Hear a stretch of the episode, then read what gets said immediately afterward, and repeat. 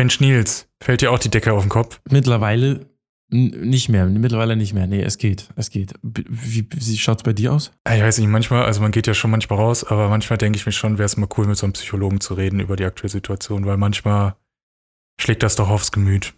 Aber ich hätte einen. Hast du einen am Start? Der hat, ich habe gerade, der hat Zeit, wenn du Lust hast. Ja, gerne. Dann machen wir eine kleine Session. Also ich habe den mal in Hamburg beim Event kennengelernt, aber ich glaube, wir drücken auf die Tube, weil der äh, wird bestimmt bezahlt pro, pro angefangene oh. Minute oder so. Hauen wir rein. Der Redseligcast mit Nils und Mike. Heute mit Psychologe Michael Thiel. Und wir haben es gehört, heute haben wir Michael Thiel am Start. Er ist Beratungspsychologe, Therapeut und Coach und nebenbei hat er noch ganz viele andere Sachen gemacht. Hallo, Michael. Moin, ich bin Beratungspsychologe. Wow, du hast gerade einen neuen Titel, Titel entwickelt. Finde ich geil. Das Beratungspsychologe, ja. Ja, ich berate, ich berate gern. Ich bin Beratungspsychologe. Eigentlich ist ja fast jeder Psychologe irgendwie Beratungspsychologe. Eigentlich schon. Aber ne? gut. Ja, ich werde das in meine, in meine, meine Visitenkarte Beratungspsychologe. Genau, direkt neue drucken lassen. Diplom einfach durchstreichen. Ach, das interessiert keinen, aber Beratung. Ach, so, so Beratung. Das kann nicht jeder. Mhm. Und wir haben es gehört, Mike ist auch da. Hallöchen, Mike. Ja, moin. Ich bin froh, dass endlich mal wieder Moin gesagt wird hier. Mehr Hamburg muss in diesem Podcast. Ja, ich bitte drum. Stimmt. moin, Mike. Ja. Hamburg, ne? Ich, ich komme aus Hamburg. Ich bin, bin jetzt im Moment, nee, ich bin im Moment in Schleswig. Das ist noch ein bisschen weiter oben im Norden. Das ist äh, in der Nähe von Flensburg, so an der dänischen Grenze. Und wenn ich jetzt so nach rechts gucke, dann gucke ich, das gibt in Schleswig gibt es äh, die Schlei. Das ist so ein Ostseefjord. Hm. Ähm, wenn ihr Wikinger erprobt seid, dann wisst ihr, kennt ihr vielleicht Heiterwu. Und Heiterwu, die alte Wikinger-Siedlung von ähm, mhm. König Blauzahn gegründet. Das ist hier gleich um die Ecke. Also ich bin hier im, im Wikingerland und gucke mit euch auf die Schlei. Jo. Ach, schade, dass das jetzt nur ein Audio-Podcast ist. Das würde ich gerne sehen. Ja, und dann, dann würdest du sagen, oh nee, komm, ich, wir kommen gleich längs. Scheiß auf Podcasts, wir kommen dich besuchen. Nein, das ist wirklich schön. Das ist schönes Wetter, so dramatisch nordischer Himmel mit, mit dramatischen Wolken, aber es ist einfach geil. Wenn ich auf den Balkon gehe, so, dann höre ich die Möwen kreischen und das Wasser plätschern und jo. Hat was. So, Michael, jetzt wissen wir auf jeden Fall, was du siehst, wo du wohnst, wo du gerade mhm. sitzt, aber wer bist du und was machst du? Es gab früher so eine, so eine Ratesende. Wer, wer sind Sie? da musst du Die kenne ich auch noch. Kennst, passt. So alt bist du doch noch gar nicht. Nein. Doch. ja, also wer, wer bin ich? Äh, ich bin ein Kerl und bin, äh, ja, wollen wir es Beruf, also wir Deutschen sagen ja erstmal den Beruf. Na, das ist anscheinend, wer bin ich? Das ist das Wichtigste, wo, dass man sagt, ja, ich bin tatsächlich Beratungspsychologe jetzt seit heute. Oh, das wird mich noch verfolgen. Ja, ein Leben lang. Ähm, das ist so der eine Zweig und das andere ist, ich habe auch eine Schauspielausbildung gemacht. Ich hab, bin also auch auf der Bühne gewesen, jetzt seit langer Zeit nicht mehr, weil ich da auch keine Zeit mehr zu habe. Und dann habe ich noch mit meiner Frau Annika zusammen seit auch langer Zeit ein Medienbüro, das heißt, wir verarzten alle möglichen Medien, die psychologischen Rat brauchen, als Beratungspsychologen. Und was mache ich sonst? Sonst laufe ich hier immer unglaublich gern durch die Gegend. Ähm, hier an der Schlei, das heißt ähm, so und, und mache noch Podcasts jetzt wie ihr auch und all so was. Also unterm Strich, wenn, wenn ich mich so beschreiben würde, würde ich sagen, ich bin ein haariges, flauschiges Bällchen, also eher ein bisschen ähm, plüschig, und ähm, bin, bin ziemlich vielseitig interessiert. Also mir wird relativ schnell langweilig, äh, weswegen ich also keinen Psychologen, Beratungspsychologenjob zum ganzen Tag machen könnte, so einen Patienten nach dem anderen, sondern ich brauche ein bisschen Abwechslung, damit es mir nicht langweilig wird. Also du brauchst neue Projekte, neue Herausforderungen. Ja, auch Herausforderungen geht so. Ich bin eigentlich bin ich auch ziemlich bequem, aber ich ähm, da habe ich immer meine Annika dahin, die sagt, komm, nun lass uns mal.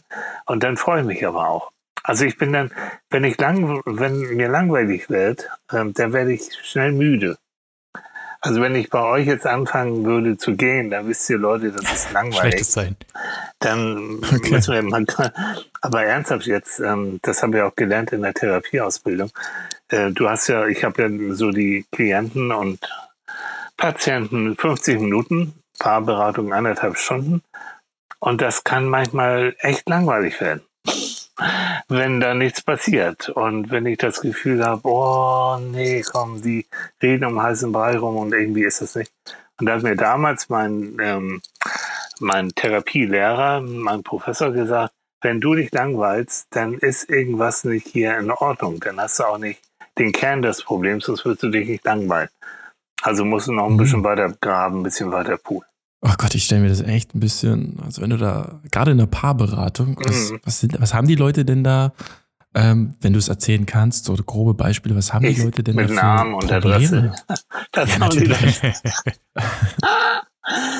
Du, ähm, oh, was haben die für Probleme? Vertrauensprobleme. Ja, also wir haben das große Thema Eifersucht. Also Okay. so das, das Übliche, was man so in einer Beziehung, was viele Leute Menschen oder viele Menschen haben. Eifersucht ist tatsächlich ein, ein so ein Ding. Ähm, gerade in Zeiten von, äh, von Instagram, von Facebook und so, wo man ja ständig irgendwie unterwegs ist, ähm, gibt es Menschen, die auch gerne da mal hinterher schnuffeln. Was macht meine Liebste? Was macht mein Liebster? Mit wem postet sie denn? Was übrigens, selbst wenn die ähm, sich ähm, getrennt haben sollten, das gibt es übrigens auch, dass manchmal Paare zu mir, die eigentlich schon getrennt sind, zu mir kommen, weil sie entweder noch gemeinsames Kind haben oder irgendwie doch nicht so richtig voneinander loskommen, dass die, ähm, dass sie äh, immer, immer verfolgen, wo du jetzt virtuell gerade bist. Das ist, das hat eine neue Qualität. Also ich habe schon angefangen mit meinen Beratungen schon äh, vor, vor Internet. Also es gab auch schon mich vor Facebook und Co. Aber Leute, echt mit Facebook, äh, ich, ich habe noch mehr zu tun als sonst. Also ich habe sonst sowieso schon viel zu tun, aber was Paarberatung angeht, ist dieses ganze Internetzeugs ist für mich, ich bin wie so ein Kriegsgewinner dabei. Weil, ähm, ja. Und dann Ja, es dieses, halt, ähm, äh, was man nicht weiß, macht einen nicht heiß, ne? Also früher hat man nichts So. mitbekommen, was der andere so macht und jetzt, ähm, Das hat Vorteile gehabt. Das hat Vorteile gehabt. Ja, ernsthaft jetzt. Ähm, Und das sage ich euch und sage auch den Millionen von Menschen, die uns jetzt zuhören werden, sicherlich. Also Leute, Hände weg. Hände weg. Vom Handy des Liebsten oder der Liebsten. Handy weg. Ungefragt irgendwie auf Facebook, Instagram oder sowas äh, rumzusurfen. Das ist okay. Also bei meiner Frau, bei, bei Annika und bei mir, ähm, für uns ist es okay, das ist eine ganz klare Sache. Wir dürfen sowohl in die E-Mails gucken als auch aufs Handy gucken. Hm. Und äh, Bei mir auch. bei dir auch, siehst du? Aber das ist eine klare Abmachung. Mike, darfst, darfst du bei deiner Frau? äh, Mike ist auch noch gar da. nicht so, Mensch, Ich bin auch noch da, ja. Ja. Ähm, ne, also wir, wir haben gar nicht, also es ist irgendwie nie Thema gewesen, deswegen, also wir haben beide kein Problem damit, wenn der andere mal irgendwo da reinschaut, draufschaut, weil wir sind quasi eins, aber ähm, ist jetzt nicht so, dass wir irgendeine Abmachung oder so haben. Also ich habe auch gar nicht das Bedürfnis. Okay, das ist gut. Wir sind gerade eins, lieber Mike. Wollen wir jetzt hier eine Paarberatung machen mit dir? Das, das, das, Nee, nee, ist, äh, So. bei mir ist alles super. Wir haben vor, Ja, vor ja, einem Monat wir alle. geheiratet. Äh, das ist, äh, ja, das ich, die kommen dann vielleicht nochmal in 10, 20 Jahren auf dich Lass zu. mich, lass mich nur ein bisschen mit dir unterhalten. Ich werde dir Probleme andichten, die du vorher noch nicht Oh, das habe ich schon befürchtet. Oh, Und direkt den KVA hinterher. so, den Kaffer, ja, ach so, nee, gleich Cash. So. Ein Arzt, ein Freund, befreundeter Arzt von mir, Thorsten, Thorsten Koscher, mit dem ich auch gerne zusammenarbeite, der hat so ungefähr gesagt, ähm, also äh, wenn, wenn, wenn du zum Arzt gehst und er findet nichts, der ist einfach nur schlechter Arzt, der ist einfach ein schlechter Diagnostiker. Du gehst zum Arzt und er will was finden. So, muss. Die verdienen Der ja auch Geld Geschäfte damit. machen. Genau. So, genau. Ja. Nein, aber äh, ganz kurz, echt, ich will jetzt hier nicht mit euch zu viel Psycho machen, aber wir sind eins, ist eine romantische Vorstellung. Aber in einer Paargeschichte gibt's, ähm, es ist so wichtig, dass man den Wechsel zwischen Nähe und Distanz hinkriegt. Also wenn man Total. zu viel zusammen ständig macht, müssen Annika und ich auch aufpassen, weil wir viel zusammen machen, ähm, dann geht irgendwann die Spannung raus, dann wird es nervig, dann so, wenn man zu distanziert ist, also nur Fernbeziehungen führt, haut es auch nicht hin. Also der Wechsel zwischen Nähe und Distanz, das macht die Sache spannend. Aber gutes Stichwort, denn jetzt gerade seit Mitte März haben die Leute es teilweise ein bisschen schwerer, Distanz zu wahren. Oh ja. Äh, wegen Social Distancing. Und Yes. äh, weil wir halt äh, Homeoffice und Co. machen. Ähm, vermutlich merkst du das auch in deiner Arbeit, oder? Also haben die Leute jetzt äh, mehr Probleme, weil sie teilweise 24-7 aufeinander hocken und ähm, auch gerade Kinder dann ähm, nicht zur Schule oder in den Kindergarten können und die Familie halt sehr konzentriert zusammenlebt? Ja, also einige haben da wirklich mehr Probleme mit. Also ich denke gerade, äh, so jetzt ganz allgemein, damit man es ja auch nachvollziehen kann, aber schon jemand, der eigentlich schon in der Trennung der Beziehung ist und äh, die sich auch so ähm, arrangiert haben, dass jeder seiner Wege geht, jeder hat seinen eigenen Job und so und dann sieht man sich abends noch mal ein bisschen und dann ist gut. Die hocken jetzt tatsächlich gefühlt 24 Stunden aufeinander und dass das kracht. Oder ein anderes Beispiel, ähm, ganz ehrenwerter Handwerker, der sich immer freut, wenn er nach der Arbeit mit seinen Jungs, mit seinen Kumpels, Kollegen noch ein Bierchen trinken kann. Hm. Ähm, der muss jetzt direkt nach der Arbeit zu seiner Frau. Ja, und sagt auch wirklich, Tja. oh, nee, Scheiß, ja, doof. Ähm, ist so. Und jetzt ganz ernsthaft, also Zahlen sagen's. Ähm, es gibt in, in bestimmten Bereichen Zunahme von häuslicher Gewalt ähm, was Gewalt gegen Frauen, aber leider auch was Gewalt gegen Kinder angeht. Das heißt, in diesen äh, zu viel Nähe bedeutet auch, Konflikte sind fast wie unter dem Vergrößerungsglas. Also man kann sich eben nicht mehr aus dem Weg gehen. Und dann kommen neben Existenzängsten, die, die auch viele haben, hallo, es gibt genügend Leute, Mhm. die in Kurzarbeit sind oder in einem Beruf arbeiten, Gastronomie und Co., wo denen es wirklich schlecht geht, kommt dann, kommt dann noch dieser dichte Stress dazu. Also wir werden, also die Kollegen, die auch in, in, in äh, zu Beratungsstellen arbeiten oder beim Jugendamt arbeiten, ich denke, die werden noch äh, wesentlich mehr zu tun haben in der nächsten Zeit. Es ist auch echt schwer, muss man sagen. Also ich war ja auch so ein bisschen davon äh, betroffen, sage ich mal, weil ich arbeite so ein bisschen in der Kinobranche und die macht Mhm. halt einfach ähm, ziemlich, also die ist ja wirklich dicht Am und da ist auch Boden, ne? kein ja, am Boden und auch in einem, in einem Wandel. Also wirklich wie noch nie Hm. wandelt sich ja gerade die, die Beziehung zwischen Kinohaus und Verleih. Also das Ja. wird sehr interessant und ja, ich bin natürlich auch in Kurzarbeit und Oh ja, ja, ähm, jetzt dann auf einmal natürlich 24-7 mit der Familie. Hm. Es war am Anfang, muss ich sagen, auch nicht leicht, Hm. aber man, es gibt Wege und zum Glück ist der Hund immer bereit, eine Runde mit mir spazieren zu gehen. Der Hund, der weiß gar nicht, wie ihm geschieht. Ne? Was schon wieder Gassi gehen? Seid ihr Wahnsinn? Ich war doch gerade, ich kann nicht mehr. Ich war schon pinkeln. Boah. oh Ja, ja, das glaube ich dir. Also, also Kinobranche, ja, natürlich, klar. Ich habe mir mal deinen, äh, deinen Lebenslauf angeguckt. Du hast Oh sieben Jahre im Psychologiestudium in Hamburg absolviert. So lange war Und das. neben-? Okay. Sieben Jahre steht auf deiner Ja, siehst Website. du? Ja, das wird stimmen. Mhm. Das ist schon ein Weilchen her. Also Ich du hätte das vorher noch mal angucken 87 das- sollen. Ich wusste, ich hätte es doch ahnen können. Natürlich, sieben Jahre Uni Hamburg, ja. Du hast es 1987 beendet. Oh. Da war ich noch nicht mal auf der Welt. So, jetzt, jetzt wird es unangenehm. Aber nebenbei hast du Aber- noch Forschungsprojekte gemacht und ein Schauspielstudium reingedrückt. Wie hast du das damals gemacht? Auch ganz, und noch nebenbei gearbeitet, weil ich hatte leider keine reichen Eltern und war immer sehr viel auf Achse. Du, das geht. Also unter uns, jedenfalls damals war es so, Psychologiestudium ist nicht so im Vergleich zur Medizin nicht so wahnsinnig arbeitsaufwendig. Hm. Äh, Ich hatte damals, ich werde es nie vergessen, oh, das komm, jetzt sprechen wir in, der Vergangenheit. Ich ähm, hatte ein Sehr ziemlich schön. gutes Abi gemacht so und ich hätte tatsächlich auch die Möglichkeit gehabt, Medizin zu, zu studieren. Nur ich wusste, ich war grottenschlecht, was Mathe, Physik, Chemie, vergiss es. Ah, sappeln konnte ich immer gut und, und sowas. Das fand ich immer toll. So Schulsprecher und Jo. Und da war ich bei, der Studienberatung in Hamburg und vergessen. Und da war so ein Psychologe, so typischer Psychologe mit langem Bart und Jesuslatschen und so. Und der guckte mich dann so an und sagt, was so, mal so ganz ehrlich, Studium ist ja auch deine Lebenszeit. Willst du die Lebenszeit wirklich mit Medizin, mit so einem anstrengenden Studium verbringen? Oder willst du nicht lieber Psychologie machen? Das ist entspannter und das ist wow, alles so ein bisschen um. jo, okay. und dem guten Kollegen habe ich dann geglaubt.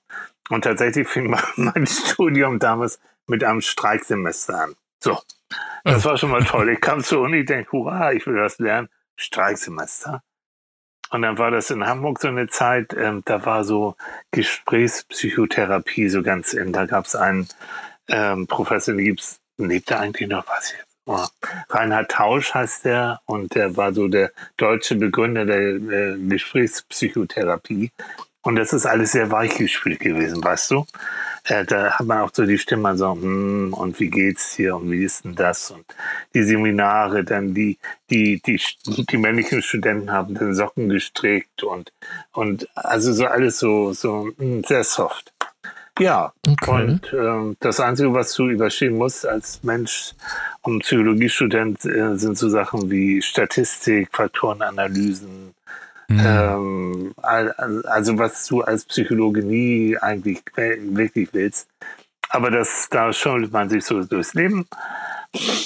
Und dann, und dann ist es eben so, wie gesagt, ich hatte ähm, dann genügend Zeit zum einen zum Arbeiten, zum anderen zum Verreisen, aber dann auch nachher ähm, in Richtung Schauspiel was zu machen. Nebenbei, das ging. Der Tag hat 24 Stunden. Also, richtig, richtig. Ne? Wo hast du den, dein Schauspielstudium gemacht und hast du es absolviert? Und ja, nicht mit Diplom. Ausgebildeter? Okay. Es gibt eine Stage School in Hamburg, ähm, die bilden auch so Musical-Darsteller und sowas aus. Und da kannst du praktisch kontinuierlich kannst du da äh, Kurse belegen.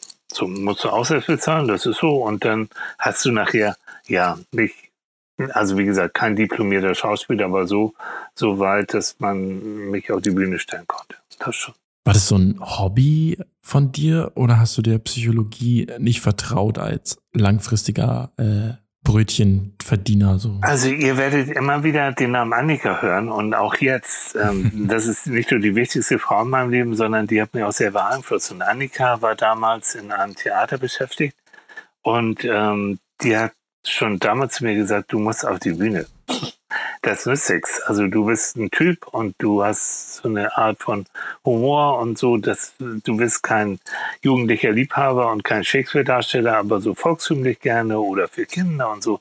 Also du bist einfach ein Typ und, und du musst auf die Bühne.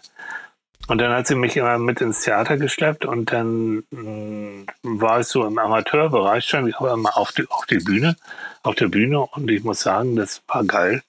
Und gesagt, jo, das kannst du nebenbei machen.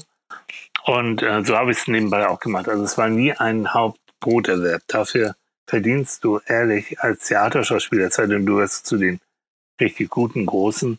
Aber als normaler Mensch äh, verdienst du da so wenig. Und du hangelst dich dann von einem Engagement zum nächsten. Und ich kenne genügend Schauspielkollegen, die dann, wenn, wenn das Stück abgesetzt wird, die sich erstmal wieder ähm, dann arbeitslos melden mussten und auf Hartz IV lossteuern. So. Also von daher war das so immer, ich habe nachher, das muss ich erzählen, dass meine Lieblingsrolle steht und da werde ich mein Leben lang von zerren. Es gibt ein Theater für Kinder in Hamburg. Und ähm, da habe ich gehört, die, die spielen den Räuber Hotzenplotz. So. Und auch da hat Annika gesagt, da gehst du hin, du sprichst davor, das ist deine Rolle. Hm. Und dann bin ich da hingegangen, kurz vor der Sommerpause und habe ein bisschen was vom Räuber Hotzenplotz gelernt. Und dann stand ich da alleine auf der Bühne und unten der Regisseur und der Theaterdirektor und so. Und dann habe ich ein bisschen losgepoltert, so Hotzenplotz-mäßig. Und zehn Minuten okay. später hatte ich die Rolle. Sehr gut. Und ähm, das war einer der geilsten Sachen in meinem Leben. Das habe ich, es gibt ja verschiedene Räuberhaus, es gibt auch eine zweite Folge, im Platz, wenn er ausgebrochen ist aus dem Spritzenhaus. Ihr kennt die Geschichte vielleicht. Äh, die habe ich dann mhm. auch noch gemacht. Und das war ein bisschen schizophren, weil ich war vormittags und nachmittags Theater für Kinder, drei Vorstellungen am Tag in der Vorweihnachtszeit und das ähm, auch über lange Zeit hinweg. Ich war also bis nachmittags war ich in der Räuber Hotzenplatz. Äh, mit dicken Bart und dicken Bauch und ähm, dann schnell abgeschminkt und dann entweder in die Praxis, in die Klinik oder auch manchmal dann ins, ins Fernsehen, ähm, wo die schon mal gesagt haben, müssen wir nicht sagen, dass der jetzt den Räuber Hotzenplatz spielt, weil der hat ja so, einen, so einen Bart, sieht so verwegen aus, also den können wir doch kaum als Experten hier benutzen. So. Aber es war die geilste Zeit mit in meinem Leben. Weil das Theater, dieses ganze, das ganze Drumherum dich einfach so rein Ja, mitgenommen das hat. ist oder so es echt. Das ist es, also Okay. erstmal, ich, ich spiele tatsächlich gerne, also ich lasse auch gerne die Sau raus, was ja Psychologe ja nun nicht so unbedingt machen kann. Ne? Mhm. Da würden meine Klienten weglaufen. Ähm, aber da kann ich auch mal so Teile von mir rausholen, die, die ich auch habe, aber die ich sonst decke. Und wenn es zu Hause bei Hotzenplatz ist, der da Oma die Kaffeemühle klaut und mit der Pfefferpistole durch die Gegend ballert, das ist egal. Es ist gerade, also jetzt wirklich Schauspiel äh, im, im, im Theater ist echt, das heißt verkackt ist verkackt, versabbelt ist versabbelt. Nicht wie beim Fernsehen, das Mhm. machen wir nochmal oder, oh, oder steigen wir raus. Nee. Und was Kinder angeht, die sind sowas von ehrlich. Wenn du scheiße drauf bist, wenn du denkst, du hast keinen Bock, lusch das mal so ab, du merkst es sofort. die, du musst da immer 100% da sein und bekommst hinterher auch diesen Lohn, eben in Form von Applaus. Aber ich hatte auch meine Groupies da, die kleinen Kindergartenkinder, die am Bühnenausgang standen, Autogramme vom Hotzenplus haben wollten.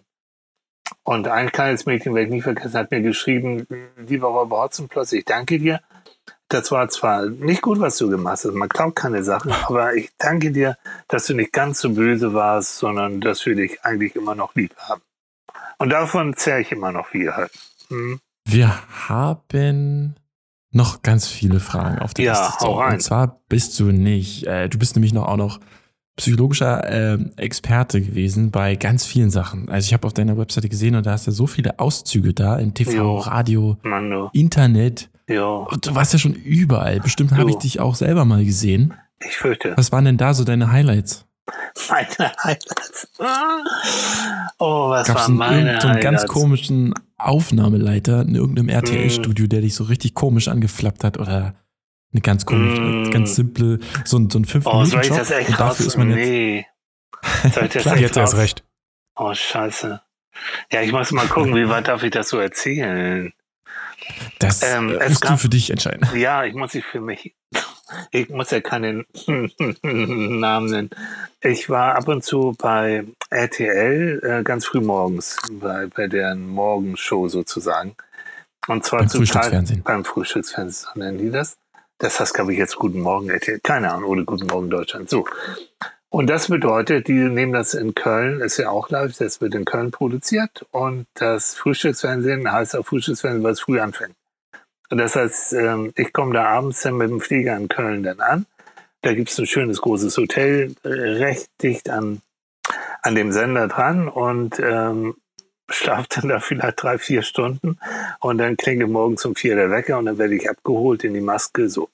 Und da war es zu einer Zeit, zu einer Zeit, wo das äh, Dschungelcamp anfing. Hm. Und dann wollten mich dann irgendwie zum Dschungelcamp fragen, aber es waren auch von der Staffel vorher, waren da so einige Herrschaften, die vorher im Dschungelcamp waren, die waren da mit mir mm, drin in, in dieser Sendung. So. Und Okay. da war eine Dame, und ich sage nicht den Namen, natürlich nicht, aber ähm, die war so breit, die war so besoffen, ähm, die kn- knackte immer im, im, auf der, im, im, äh, in der Schminke ein. Und ich musste da ja auch mal, man musste mich auch pudern. Und die war so, so dun und oder voll geguckt. Ich weiß nicht, was sie alles genommen hat. Die war kaum irgendwie ansprechend. und die musste trotzdem irgendwie Okay. dann auf Sendung gehen. So. Und das gleiche gilt auch für andere Herrschaften in dem Zusammenhang. Das werde ich nie vergessen. Das war unglaublich. Also wie kann man so. Ja, die haben wahrscheinlich gedacht, bevor mein Wecker um 4 Uhr klingeln muss, mache ich einfach lieber durch. Hat die auch, ganz bestimmt. Also die war auch danach ja auf dem Punkt, war die auch. Also ich hatte mal das Gefühl, als ich das gesehen habe, die wusste gar nicht, wo sie war und wer sie war. Aber das sind Profis, irgendwie kriegen die doch noch irgendwas zusammen. Und der arme Moderator, der wurde vorher auch gegrüßt, pass auf, die äh, ist nicht so ganz allein. Und das war, das war, das war unglaublich. Also solche Sachen. Und ja, so, so, so in der Richtung. Also diese Morgensgeschichten, die waren schon, also da muss ich auch sagen, das so morgens um vier und die Redaktion damals beim Frühstücksfernsehen, der erste fing morgens um drei an. Äh, das ist schon richtig Knochenarbeit, was sie machen. Jo. Ah, hart. Und man muss ja auch immer noch gut aussehen, ne? Weißt du? Ja, das ist ja stimmt. ja. Fernsehen, ist ja nicht Podcast. Ja, und dann, dann hatte ich eine Sendung Asche auf mein Haupt, so ein bisschen. Ich war jung und brauchte das Geld. Die hieß äh, Schluss mit Hotel Mama. Das war für Kabel 1. Da habe ich arme junge Menschen, die meinen, mit 30 noch bei Mutti sein zu müssen, habe ich dann sozusagen rausgeschmissen, psychologisch. Und ähm, habe die dann versucht ähm, zu begleiten. Die gesehen damals. Ja, bestimmt. Schluss am Hotel Mama. Das, das Schlimme ist, man glaubt es immer nicht, aber das waren echte Fälle. Die denken immer, es ist alles gefaked, kommen alles Fernsehen, alles Lug und Trug. Nee. Ähm, da waren tatsächlich Muttis, die haben angerufen aus Sorge, und die war auch berechtigt. Mein Sohn geht jetzt wirklich auf die 30 zu. Ich bin alleinerziehend und ähm, ich weiß nicht, irgendwann werde ich ja auch nicht mehr sein. Und der muss echt mal irgendwie, der muss sich mal Flecke werden machen lassen. Der kann sich noch nicht mhm. mal ein Spiegelei braten und so. Das Problem war bloß, ähm, von den Herrschaften, die haben es zu Hause so gut gehabt, dass keiner wirklich Bock drauf hatte, rauszugehen. Weißt du, als, Psycho als Psychologe ist ja immer so, die Leute kommen ja und wollen was von dir ähm, weil sie in Not sind. Und ich komme jetzt da angeschwebt und schmeiß sie dann raus und die waren alle stinkig auf mich. Die fanden mich alle scheiße. was soll das? Was soll der Mist? Jo, bis nachher dann, das habe ich glaube ich drei Staffeln gemacht, bis äh, ich sogar mir der Ruf dann rausging, hat mir eine, eine, Patientin nachher erzählt, die hat auch so einen Jungen und die hat gesagt, du, wenn du dich nicht anständig benimmst, wenn du nicht langsam mal anfängst, hier dein Zimmer aufzuräumen, ich hol den Thiel. So. Du weißt, was dann passiert. Der schmeißt dich raus. Ja, das war so. Ja, das waren so die Sachen. Die Sendung lief aber so 2007 oder 2008 so im Dreh, oder? Genau, ich weiß es gar nicht mehr. Habe ich verdrängt, aber es war so, so um den Dreh. Mhm. Da war noch Fernsehen ein bisschen Mehrwert. Ja. Ja, vor allen Dingen damals war es gefühlt auch noch eine komplett andere Welt, ne? Also gut, jetzt gerade ist, wie gesagt, ja eh alles anders als noch im Februar oder so. Mhm. Aber ähm, ich meine, das hört sich gar nicht so lang her, aber es sind halt irgendwie 13 Jahre ja. und du hast schon angesprochen, Social Media und der ganze Kram und äh, äh, du machst ja. ja. auch viel mit, mit äh, Paartherapeutik und so, hast ja schon gesagt. Mhm. Ähm, was, was ist denn so mit äh, Tinder und Co? Hat das irgendwas oh. an deiner Arbeit verändert? Ist das, kommen da jetzt mehr Leute oder ist es allgemein, dass die Leute gar nicht mehr so richtig Beziehungen eingehen wollen, lieber Lotterleben mhm. führen? 2009 bis 2011. 2011, guck mal, so lange ist es noch gar nicht her. Ah, okay, dann ziehe ich meine Frage zurück, dann ist ja noch gar nicht so lange her. Ist noch, ist noch gar nicht so. Ich, ich beantworte dir gleich deine, deine, Frage, aber ich habe noch eine zum Thema jo. Fernsehen. Aber das, das habt ihr, kennt ihr noch Andreas Türk und sowas? Und, äh, aber ja klar, ich habe mit dem zusammengearbeitet. Nee, Echt? Der war quasi mal so, so halb mein Chef. Ich habe mal in so einer Hamburger Agentur gearbeitet, ja, genau, wo der genau. Geschäftsführer ist. Ja, sicher. Oh, oh. Okay, das war dann. Und vor allen Dingen das Lustige ist so, es ist vielleicht jetzt, Entschuldigung, dass ich mal reingrätsche, aber wenn ich mal eine Anekdote habe, dann raus damit. Ja, hau raus. Ähm, und zwar, ich kann mich noch dran erinnern, ich war beim Vorstellungsgespräch bei dieser Agentur und bin da halt hingekommen, wie das so ist, kommt zum Empfang und äh, ja, hallo, hier, ich bin der Mike, ah, okay, setz dich mal dahin. Und dann kam irgendjemand anders und ist auch zum Empfang gegangen, während ich da saß und der meinte so, ah, ja, und hier gestern Abend, da war ja das, das Event und der Andreas Türk war ja auch da. Und ich dachte, oh krass, hier sind voll viele Events, wo man Stars treffen kann und so und irgendwie Prominente sind. Bis ich dann halt äh, ein paar Tage später herausgefunden habe, dass der da äh, Geschäftsführer halt war und ist. Ja. Und das war auch gerade nicht seine äh, berüchtigste Zeit, sagen wir mal so. Da ging es ihm bekanntheitsmäßig nicht so gut. Äh, bevor er wieder bei Kabel 1, glaube ich, einen Job gehabt hat, aber da waren ja mal so ein paar Gerüchte. So ein bisschen so, ja, hm, ja, genau. Und, und bei, also mein, mein Fernsehkram fing eigentlich an, ähm, ganz, ganz, ganz seriös, sogar bei Spiegel TV und so. Und zwar habe ich als Experte mhm. ja, bei, bei, einem, mit, mit, bei einem Buch mitgewirkt, da ging es um die böse Schwiegermutter. So, also das Thema war Schwiegermutter und das hat Spiegel TV interessiert und alle möglichen anderen Sender auch. Und da habe ich wohl eine ganz, ganz guten Auftritt bei hingelegt. Und dann kam äh, ein Anruf von Schwarzkopf TV in Hamburg. Und Schwarzkopf TV hat damals Andreas Türk, äh, Jörg Pilawa, Sonja Zietlow, ähm, der hm. Franklin und sowas produziert. So. Und da kam die dann die Redaktion von Jörg Pilawa erstmal auf mich zu, ob ich nicht mal als Experte da am Pultpion sitzen möchte. Und ja, klar, mache ich. Und das habe ich auch gemacht. Und dann äh, gingen hinterher ganz viele Leute ans Telefon und haben gesagt, oh, das ist ein netter Psychologe und den wollen wir öfter sehen. Und schwupp, hatte ich meinen ersten Beratervertrag bei Jörg Pilawa. So. Und äh, Cool. die, die Moderatoren gingen, aber der Psychologe, der blieb. Das heißt, dann kam nachher der Türk, Andreas, und dann ging es dann so weiter. Und das war so die Zeiten, oh, gruselig, ne? So mit Vaterschaftstest und äh, Lügendetektor, oh. Und Leute, ich habe da viel gelernt, echt viel gelernt. Ich saß hinterher auch immer am Telefon, Zuschauertelefon, wenn es darum ging, äh, mein Mann schlägt mich oder meine Frau irgendwie. Und habe dann da mit diesem Klientel dann auch mit echten Leuten am Telefon nachher auch noch Beratung gemacht. So, und das war jetzt so dieses, ähm, eigentlich so der Eintritt in diese Fernsehwelt war, waren damals die Talkshows, die wahnsinnig gut liefen. Also Schwarzkopf hat sich eine goldene Nase verdient damit. Einschaltquoten, ist erschreckend. ja, aber ist so.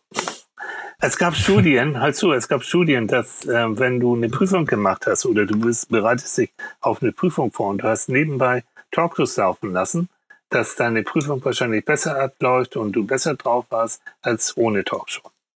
So, Was? ja, wollt ihr wissen, warum, ne? Mhm.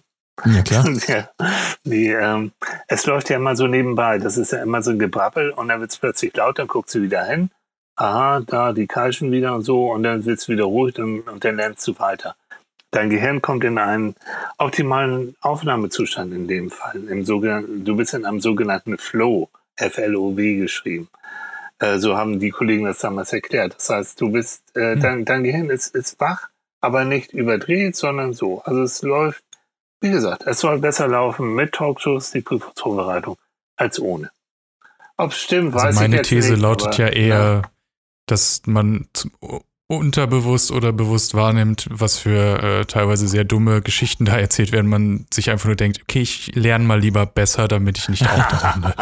Ja, Otto ist langweilig, deine Erklärung. Aber weiß ich auch nicht. Nee. Bei Talkshows, ich will jetzt, echt, komm, ich bin froh, dass die Zeiten vorbei sind. Ähm, der, der, wie heißt der? Schreie, Marco Schreie, der probiert doch mal jetzt nachmittags eine Talkshow ähm, äh, aufzuziehen mit miserablen Quoten. Also das war ein Zeitphänomen. Äh, das wirst du so Mhm. auch nicht nochmal wieder. Und Andreas war damals äh, ein, ein hübscher junger Mann. Die Mädels fanden den super toll und der hat mm, tolle Klamotten angehabt und, und ich weiß nicht was, das wirst du so nicht mal wieder herzaubern. Ne? Ähm, ja, aber da war dann immer so der Punkt, so nachher auch auf der Straße, ich war richtig eine kleine Be Berühmtheit so. Ich wurde immer dann angesprochen und bist du nicht der Psychologe und so. Und äh, bist du ein echter Psychologe oder tust du nur so? Nein, ich bin echt. Oh, Ja. sehr gut. Das, das will man hören als echter Psychologe. Das will man nicht. Aber jetzt auf deine Frage, Tinder und Co. Ähm, da kann ich nur rein theoretisch drüber schreiben, weil, wie gesagt, ich bin seit langer Zeit mit meiner Annika zusammen, habe also diese ganzen, Gott sei Dank, diesen Mhm. ganzen Kram mit Tinder und Co. nicht, nicht mitmachen müssen. Aber ich glaube, wenn ich Solo wäre, ich würde da nicht dran vorbeikommen. Also ähm, ich erlebe in der Beratung viele Menschen, die sich über solche Dating-Plattformen kennengelernt haben. Ähm, die wären nicht bei mir, wenn das alles glatt wäre, aber es gibt auch Leute, die, die, die wuppen das. Also was früher vielleicht die Party war oder der äh, Tanzabend oder keine Ahnung, die Geburtstagsfeier beim Freund, wo man verkoppelt wurde, da scheint jetzt wirklich, ähm, scheinen die Dating-Plattformen nicht zu mehr. laufen. Nee, wüsste ich jetzt nicht. Schade eigentlich, ne? Das ist total. Also, ich bin auch froh, dass ich diesen ganzen Tinder-Kram und Elite-Partner und äh, Oh. wie heißen sie noch alle, dass ich die alle nicht mitmachen muss. Ja, also das ist brutal. Also ich glaube echt, Tinder, das ist für den schnellen, für den schnellen Kick, für den schnellen, ähm, Mhm. ja, Für, die, für, den, für den Hunger zwischendurch, ne? So. genau. Aber Da ist es, glaube ich, funktioniert es ziemlich gut. Ja. Habe ich mir sagen lassen. Ja, habe ich mir sagen lassen. Leute, also weiß einer von euch, wovon wir reden? Nee, anscheinend nicht, oder? Mike, weißt du? noch, noch nie gehört, nee. Oh, komm, du lügst. Glaube ich. Nein, Nee, aber ich finde das krass. Also man, man, man fühlt sich schon echt so ein bisschen alt, wobei, äh, wie Nils schon sagt, eigentlich ist das ja einfach positiv, dass man selbst äh, das gar nicht nutzen muss. Aber äh, man fühlt sich alt. Also ich habe diese App auch noch nie irgendwie installiert gehabt oder so oder auch diese ganzen Dating-Portal-Geschichten. Äh, es ist irgendwie so eine ganz neue Generation, hat man das Gefühl. ja, ich glaube, die uns jetzt zuhören, die, die, das, die das benutzen, die lassen sich jetzt schlapp, weil wir keine Ahnung haben. Ja klar, Die, die wir schwafeln hier und Langweiler da. wissen- Ja, echt die alten, die alten Säcke, ne? Und die Langweiler in festen Beziehungen. Ah. Aber Tinder ist doch das Ding, wo du, wo du ganz schnell, du siehst ein Bild und dann drückst du drauf und sagst, jo, kann, kann laufen. ähm, ist das nicht auch die, die, die, die Anzeigen so irgendwie 20 Meter weiter ist jemand, der auf Genau. Ja, genau. Dieses Ding, ne? Du kannst, Oh. du kannst immer double müssen- tappen und dann ähm, pfaffst du jemanden, Guck, guck, also flammst woher- du jemanden. Woher wisst ihr das alles, Und- Jungs? Ja, ja, ja, ja. ja. Na, von, wir haben ja auch Ja, noch äh, Freunde, so. Bekannte, die das nutzen. mm, mm, mm. Erzähl Da schaut man mal rein. Das ist Ja, wirklich ja. krass. Das ist wirklich so. Das aber ich will da jetzt will da auch nicht so böse. Das ist, das ist so. Und ich meine, zur Partnerwahl gehört ja nun auch erstmal auch eine Gelegenheit dazu, jemanden zu treffen und zu finden. Jo. Und ähm, äh, wenn du dann sozusagen schon die Auswahl ein bisschen vorauswählen kannst, sprich, ähm, die hat so schöne große Augen oder er ist so nett, ähm, dann versucht man ja schon mal so ein bisschen wie soll die Trefferquote zu erhöhen. Aber es nützt ja alles Klar. nichts. Das ist der erste, das ist der eigentlich banalste Schritt. Danach kommt es ja darum, und, und in der Paarberatung wissen wir, auch in der Paarforschung, dass gleich und gleich sich gut äh, zusammengesellt. Also Unterschiede ziehen sich zwar an, so sagt man, aber sind nachher genau die Stoffe die du nicht haben willst. Das heißt, du musst in real life, face to face, musst du mit diesen Herrschaften erstmal umgehen können. Und du musst sie beschnuppern können und du musst dich, naja. So, das, also da ist, wie gesagt, diese Dating-Geschichten sind nur sozusagen aus dem großen Topf schon mal die erste Auswahl zu treffen. Ne? Und ich bin auch der Meinung, bei so einem ersten Treffen, da entscheidet sich doch in den, bei jedem selber dann, wenn zwei sich treffen, in Mhm. den ersten Sekunden eigentlich schon, nee, ja, du bist es, du bist es nicht. Also das geht doch blitzschnell. Und teilweise lümmeln dann, habe ich von Freunden gehört, lümmeln die dann den ganzen Abend da rum, gehen ins Kino. Okay. Also dann ist es immer so ein Aushalten aus Vernunft oder aus äh, Mhm. Höflichkeit. Das ist ganz Wobei- eigenartig. Wobei, wir erzählen jetzt nochmal zum zehnten Mal den Namen Annika. Annika und ich, wir kennen uns schon lange, ähm, sind zur selben Schule gegangen und also wirklich ewig. Und wir haben uns am Anfang gehasst. Wir fanden uns scheiße. Also ich war so ein Öko, weißt du, so hm, Anti-Brockdorf, Mhm. langer Bart damals schon und, und so, Platzhose an. Und sie war so Modepüppchen, immer so ganz, ganz so selbstgenähte Klamotten und ist in die Oper gegangen und, und sowas. Und wir fanden uns echt scheiße irgendwie. Und sie sagt heute noch, dass sie die meisten Leute, mit denen sie jetzt ganz lange befreundet und, und sie sie toll findet, inklusive ihres Ehemanns, dass sie die am Anfang immer scheiße fand. So. Okay. Ja, jetzt sag was dagegen. Ist so. Mhm. Und dann, dann äh, lernt sie sie aber näher kennen und dann, wie sagen, dann kristallisiert sich dann auch ein bisschen was raus. Das zu deiner Theorie, Ja. man weiß doch schon in den ersten Minuten, passt oder passt nicht. Ja, natürlich, man muss sich ein bisschen, bisschen kennenlernen. Man muss so ein bisschen vielleicht dahinter auch gehen. Weißt du, die, Aber die meisten, die meisten, Entschuldigung, ich unterbreche, die meisten Beziehungen Okay. finden auf dem Arbeitsplatz statt. Oder an der Uni oder Stimmt. was egal. Im gemeinsamen Tun. Dann lernst du den anderen schon mal kennen und dann weißt du, was ist, ob der jetzt ähm, ein sehr nervöser, brüllender, Stress, stressiger Mensch ist oder ob der ganz cool ist. Äh, ihr habt gemeinsame Interessen, also ihr wisst, worum es geht, auch im Job. Und die meisten Beziehungen meistens finden erstmal auf dem Arbeitsplatz statt. Erzähl uns doch mal, wie äh, kam es zu den Rocket Beans? Wie hat es dich äh, da zu dem Senderverschlag, zu dem Internetsender? Mhm, Die Rocket Beans, ja, das war Terratil, da, daher kam auch der Name. Ähm, ich kannte Arno, Arno Heinisch, das ist der, Mhm. ähm, einer, da, der, na, der, der, wie, wie kann man das sagen? Er ist Geschäftsführer, ne? Geschäftsführer, Geschäfts Das A in Beans. Genau, und da mh, schließt sich wieder der Kreis. Arno war damals auch ähm, bei Schafsach TV, also bei diesen Talkshows, äh, war der Redakteur und nachher sogar Chefredakteur. So.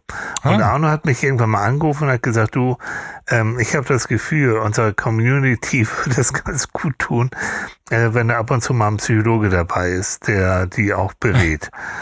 Ähm, und dann kam es zu ähm, ein Almost Daily mit, äh, Mhm. mit den ganzen, mit den Hauptmoderatoren so, mit Budi und, und, und Simon und so, äh, zum Thema Angst, glaube ich, war das, Angst und Depression. Und da war die Community ganz begeistert. Da kann man wieder sehen im, im Internet viele Herzchen, viele Anfragen und wie toll und wie super. Dann gab es noch ein zweites Mal äh, so, ein- so ein Almost Daily und da kam, wurde eigentlich der Name äh, Terratil äh, entwickelt und die Idee, wir machen jetzt mit Michael, machen wir eine wöchentliche Call-In-Sendung. Jo, und das haben wir dann auch gemacht. Das heißt, ich bin äh, jeden, ich, was war das, jeden Dienstag, glaube ich, oder jeden Donnerstag, weiß ich gar nicht mehr, bin ich dann da äh, zu den Bohnen hin und dann war es eine Live-Sendung über anderthalb Stunden abends, äh, wo ich dann Leute beraten habe zu bestimmten Themen. Das war spannend, das war gut. Und dann kam irgendwann zum Punkt, da haben die eine Umfrage gemacht und da kam raus, dass im Vergleich zu den ähm, reinen Spielgeschichten Terratil in der Umfrage nicht so gut wegkam äh, wie eben so ein mhm. flottes Computerspiel. Ja, da kann ich natürlich nicht gegen anstinken. und dann sind wir mehr oder weniger vollständig auseinandergegangen und dann war's das. Schade. Ja, sagen viele und andere sagen, oh nö, der Thiel hat sowieso genervt, weil wir wollen lieber, wir wollen lieber ein bisschen datteln. Was soll der Psychokram? Und wiederum andere sagen, nee Mensch, das hat gerade äh, in dem Boden gibt es eine neue Farbe, weil da gibt es genügend Leute und tatsächlich die ähm, so Hardcore-Spieler sind und so und denen, denen hat es sehr gut getan, über bestimmte Sachen zu reden. Aber das war damals, das war so, wie soll ich sagen, es war äh, for free von meiner Seite aus, also so gut will und ähm, dann laufe ich da jetzt auch nicht so hinterher und sage, oh bitte, bitte, ich will noch mal. Nein. Was hat meine Mutti gesagt damals, wer nicht will, der hat schon. Da hast du das dann dich, dich quasi als Moderator wirklich zur Verfügung gestellt, den Ja, ja, Beans. genau. Jo. So fast schon eine ehrenamtliche Arbeit. Ja, das war ehrenamtlich. Aber es hat mir viel Spaß gemacht. Also ich habe viel gelernt und äh, äh, es war auch eine wunderbare, es war noch so, auch so ein bisschen so handmade. Also der Ton ging da auch ständig flöten. Das war so gut so bei den, bei den Bohnen. Was heißt ja auch? Das heute ist, ich habe so wie auch, scheint irgendwie so eine Krankheit zu sein.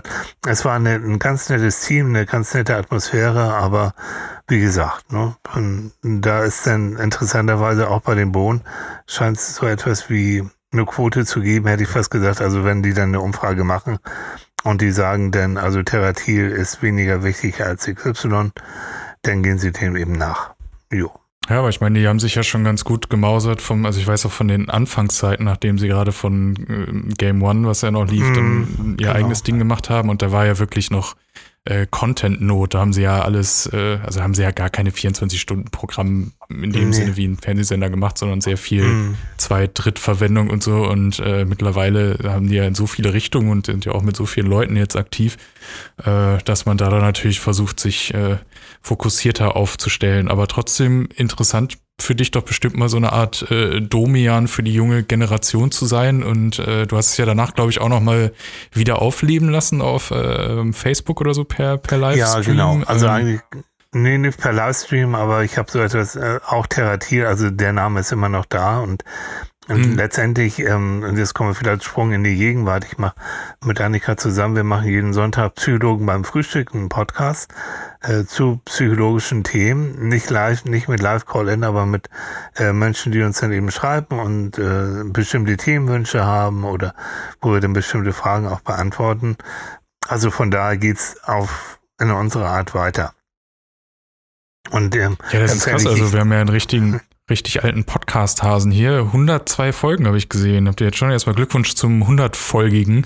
Jo, Dankeschön. 102 Folgen, Wahnsinn, und, ne?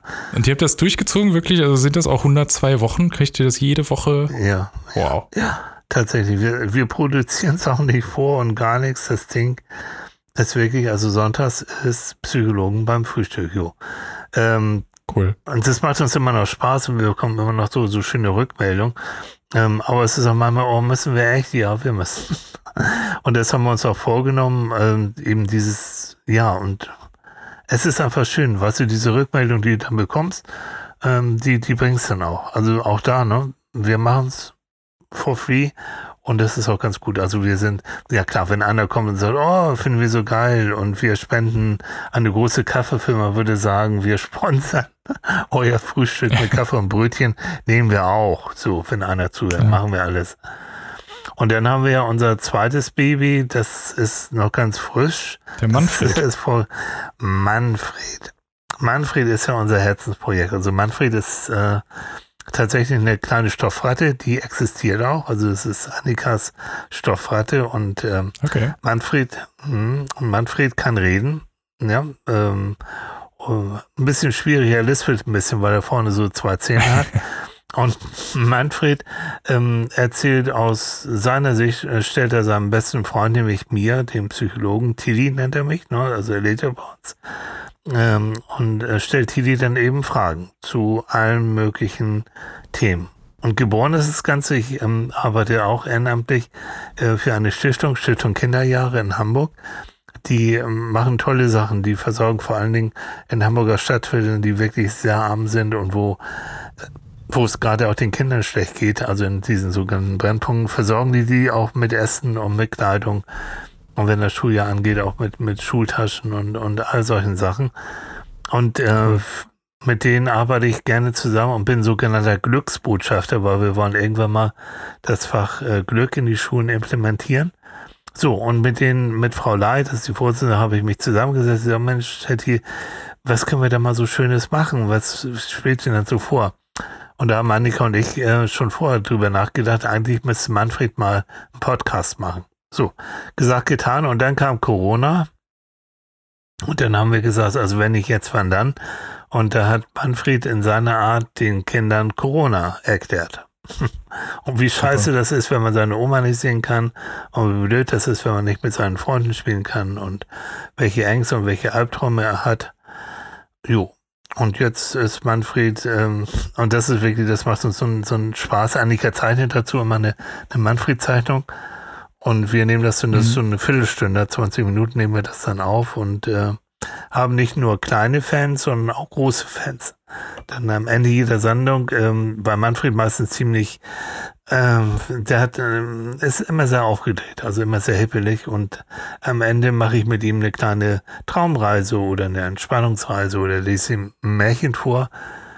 Und da haben wir jetzt gehört, äh, Rückmeldung, dass viele Erwachsene sich äh, das auch gerne anhören und vor allen Dingen finden die Traumreise so toll und pendeln nachher nach der Traumreise auch ein. So.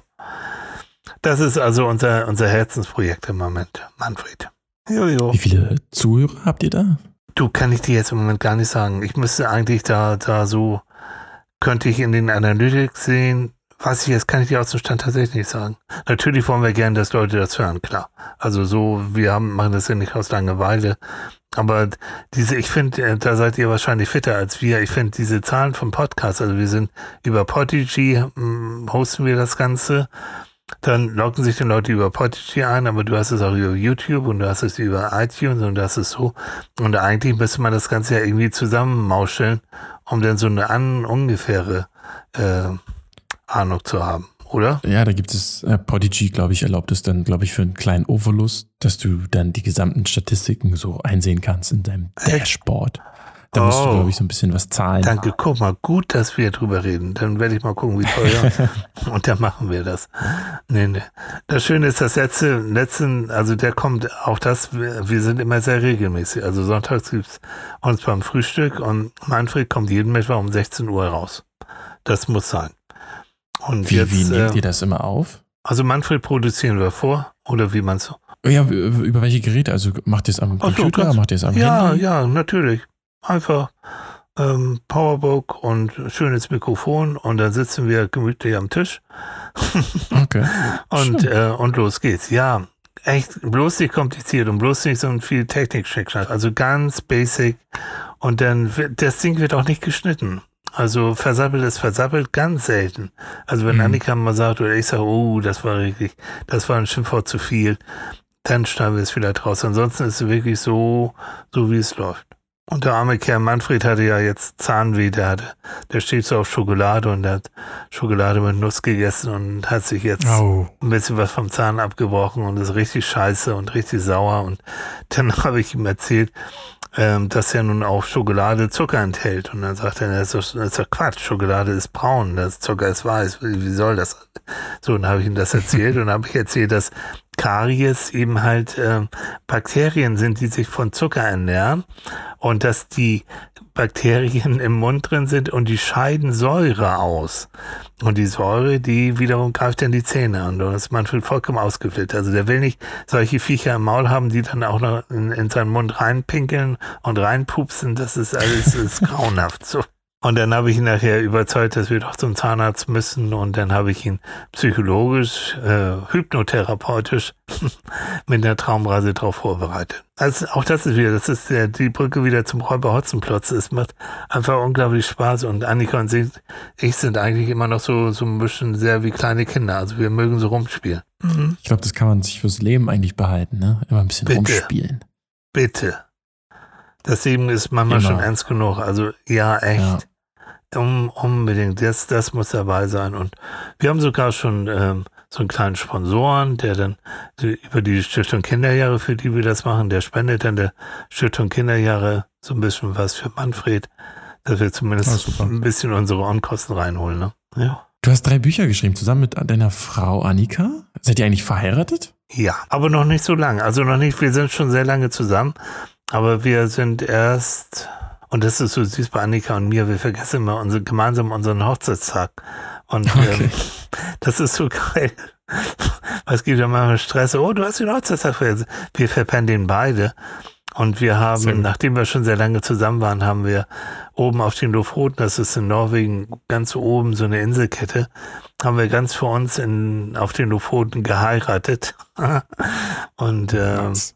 Ja, und, und haben dann am Standesamt, das ist in Norwegen, ist das ein Richter, der, äh, der praktisch die Trauung vollzieht. Ne? Und da war ein Richter da, der war jünger als wir. So. Und, äh, äh, und Trauzeugen waren dann äh, so, so Büroangestellte vom Standesamt. Muss man dann nochmal in Deutschland, was, was, äh, muss man dann noch zum Standesamt gehen? Äh, da musst du es hinterher nochmal eintragen lassen, ja. Ah, okay. Musst du, du hast den so offiziell, das musst du übersetzen lassen und dann musst du das eintragen lassen. Aber das war toll, weil wir haben gesagt, also erstmal, wir waren schon lange zusammen und wenn nicht jetzt, wann dann? Und dann haben wir gesagt, wenn, dann ist das für uns beide ganz allein. Und dann gehen wir an einen Ort, der uns beide am liebsten ist und das waren eben die Lofoten.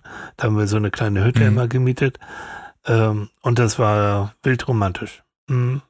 Doch, war schön. Und da Super, haben wir nach eben, dem äh, jetzt, Ausblick auf den Deich habe ich jetzt noch den Lofoten-Ausblick im, so, im Kopf. das und, kann ich dir noch mal ein Bild schicken. Ja, ist ein Traum. So, und da haben wir, jetzt kommen wir im Übergang zu den Büchern, da haben wir ein Buch geschrieben, das ähm, heißt Deutschland eigentlich Jammerland. Weil uns aufgefallen ist, dass in Deutschland immer so gejammert wird und dass Deutschland trotzdem eigentlich immer ganz gut dasteht. Und da haben wir uns mit der Psychologie des Jammerns beschäftigt und wie Menschen, die jammern, eigentlich sehr manipulativ sind und nachher strahlend rausgehen und Feierabend machen können, wenn du noch deren Arbeit irgendwie äh, wegmachst, weil Mhm. die dich an und voll gejammert haben. Und dann habt ihr so ein bisschen so eine kleine, kleine offenen Thesen in diesem Buch niederverfasst und äh, so ein bisschen eure, eure Sicht der Dinge da niedergeschrieben. Oder wie kann man sich so ein Buch vorstellen? Wie ist das aufgebaut? Das ist, ähm, also wir haben es äh, aufgebaut wie ein, eigentlich wie ein Reiseroman. Also wir fingen auch tatsächlich an, wir haben es auch auf den Lofoten ja geschrieben und äh, sind mit der Fähre Kiel-Oslo sind wir erstmal rübergefahren nach Norwegen und äh, dann haben wir uns ähm, immer so, wie soll ich sagen, haben, haben wir uns bestimmte Kapitel auch vorgenommen. Also wie kann das angehen, äh, dass unserer Wirtschaft geht's relativ gut, äh, wieso jammern trotzdem dann die Leute? Also geh, geh zu deinem Chef und äh, frag mal, ob du eine Gehaltserhöhung bekommst. Obwohl es ihm gut geht, dann wird er erstmal rumjammern, die Geschäfte und es ist also schlecht und jetzt Corona sowieso und das geht ja alles gar nicht. Ähm, so Taktik jammern, warum das so ist. Dann haben wir ähm, Jammern in, ach, in, in allem, äh, Jammern auch in der Paarbeziehung, wo wir es da schon mal hatten. Ne? Jammern reguliert auch so ein bisschen äh, die Nähe und die Distanz. Also wenn du, du kannst jammern, weil dein Liebster zu weit weg ist, du kannst jammern, weil der dir zu sehr auf die, auf die Pelle rückt. Also es ist immer so ein, ähm, so ein Ausdruck äh, von mir geht's nicht gut, aber ich will irgendwie noch nicht so richtig was dran ändern. Also jammern, um es mal kurz zu sagen, im, im, im positiven Sinne ist es eine Vorstufe zur Veränderung. Ich jammer, es geht mir nicht gut, aber das ja muss auch irgendwie was Aktives werden. Ich muss mich also auch bewegen. Und da gibt's eben diese Taktik Dauerjammerer, die dich eigentlich nur manipulieren wollen, die eben dich äh, zu irgendwas bringen wollen, aber nicht deutlich sagen wollen, äh, mach mal dies und das, sondern die jammern rum und sagen, oh, mir geht's halt so Die wollen dich schlecht. zum Jammern bringen. so. Und jammern ist auch noch ansteckend. Also wenn Ja. du, äh, wenn du, wenn du irgendwie anfängst auf einer Party und redest über deinen letzten Zahnarztbesuch, dann äh, wirst du merken, dass die anderen Leute alle Jammern in Gesellschaft. Jammern in Gesellschaft scheint so ein, ja, so ein Kit zu sein für Gesellschaft. Ja. Aber damit die Leute vielleicht nicht mehr so viel jammern, wir hatten ja vorhin einmal kurz Corona und vielleicht wollen wir das abschließend einfach nochmal äh, nehmen. Bewegung hattest du zum Beispiel schon genannt, wenn auch gerade metaphorisch, aber das ist sicherlich eine Sache, die gerade den Leuten gut helfen kann. Einfach mal rausgehen, spazieren und vielleicht kleine Kontakte wahren.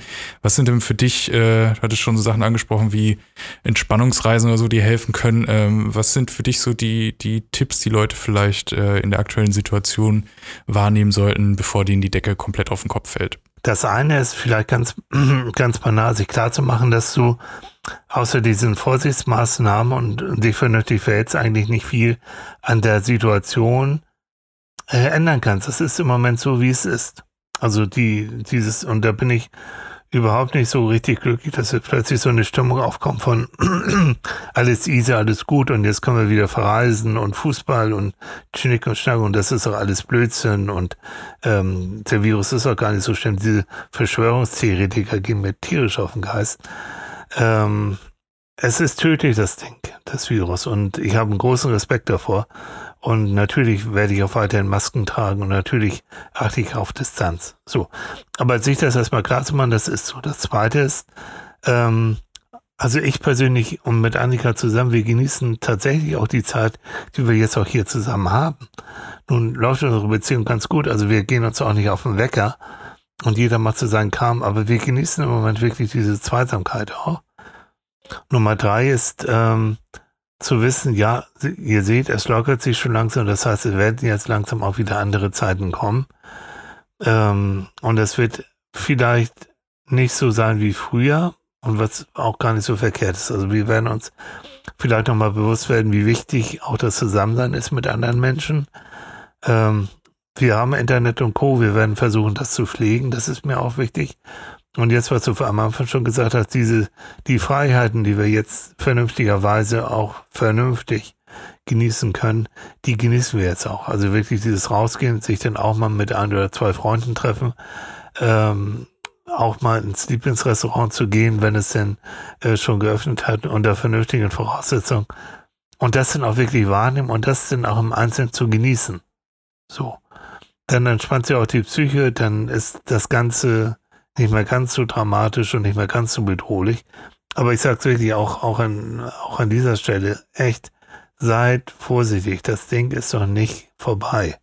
Also ich habe keinen Bock, weil jetzt Leute jetzt anfangen, jetzt Party zu machen oder so und das plötzlich eine neue Welle anrückt. Da ja, beim Winter müssen wir mal schauen, wie das ist, wenn wir alle drin sind, äh, ob es dann nicht nochmal was Zweites gibt, aber erstmal sind ja zumindest noch genug Leute da, die auch auf Masken und Abstand und so weiter achten. Hoffen wir mal, dass es äh, sich erstmal so einpendelt. Und setzt euch da auch durch. Also wenn ich im Fahrstuhl bin und ähm, ich achte schon darauf, dass ich möglichst alleine fahre, dann bin ich ähm, Hm. höflich, aber bestimmt und sage dann, wenn einer zusteigen will, nee, bitte nehmen Sie den nächsten. So. Dann Richtig werde ich vielleicht mal ein bisschen belächelt oder als Schisser oder keine Ahnung.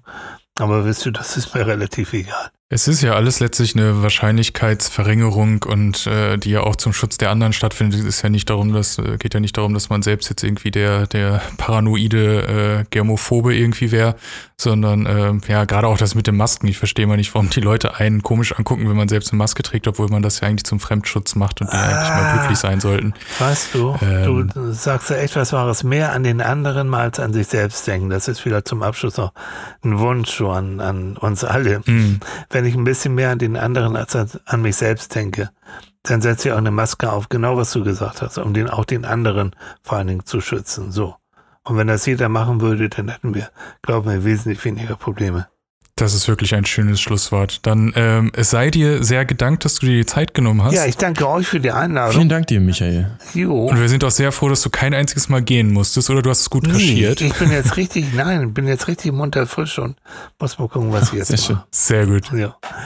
Ihr Lieben, Ja, dann mach du dir noch einen äh, schönen Abend mit Ja, deiner und Frau. ihr auch und- und- ähm, ja, und euch viel Erfolg mit tausend weiteren danke, danke. Gesprächen. Und wir hören dann Sonntag rein bei dem Psychologen-Frühstück.